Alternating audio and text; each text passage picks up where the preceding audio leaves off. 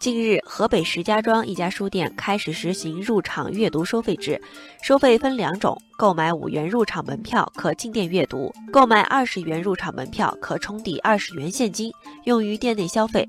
负责人表示，实行门票收费制是为了改善环境，提升整体服务质量。我们为什么要收门票？主要是为了就是给真正来看书或者是买书的顾客提供一个更好的阅读环境。关于书店是否应该收门票的问题，网友们的意见呈现两极分化。网友小熊维尼说：“这样的书店我挺喜欢，可以过滤掉一部分人群，书店环境也会更舒适。”网友樱花果冻说：“书店收门票的确可以过滤掉一些不是真正来看书买书的人，特别是一些环境好的书店，有的人是为了去拍照发朋友圈，有的家长带孩子进去蹭空调做作业，还有的老年人在里面喝茶吃饭聊家常。”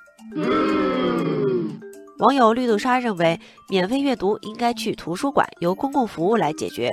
书店作为盈利性组织，实行门票制也挺正常的。至于好不好，能不能适宜长久发展，消费者自然会用脚投票。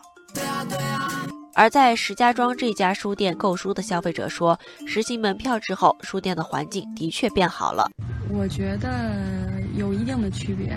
还是就人可能会相对会稍微少一点，但是环境看着会更好一些。然而，也有不少网友觉得，虽然实行门票制是书店单独盈利行为，但不适合普及。为什么呢？网友夜探花说，这种收费方式变相让书作为知识载体的获取门槛变高了。对于经济能力有限的人来说，收费无疑局限了其获取知识的边界。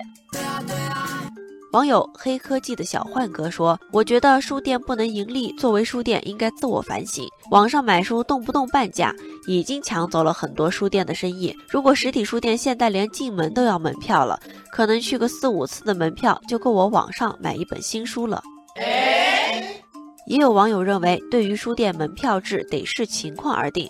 网友落日黄昏说：“民营书店应该和新华书店这种国营书店区分开来。民营书店的书损坏都得自己赔钱，采取收门票的措施无可厚非。”网友争议也说：“如果实行门票制后，书店里的书都可以随便看的话，那我觉得收费挺合理的。”网友咖啡正对此提出了自己的担忧。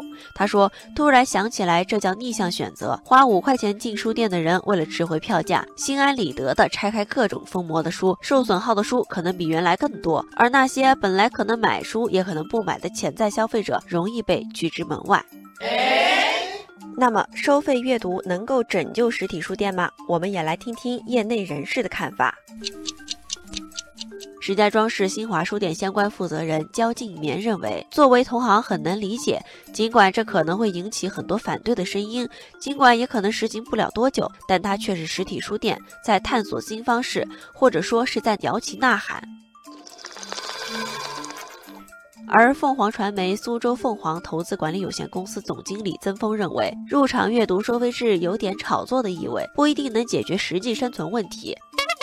著名作家三十也认为，书店进店收费不是什么盈利模式，增加进店门槛便让顾客失去逛书店和淘书的乐趣，粘性就没有了。书店就是商业，卖书就是做生意，书店没有理由站在道德层面去教育读者、培养读者的习惯。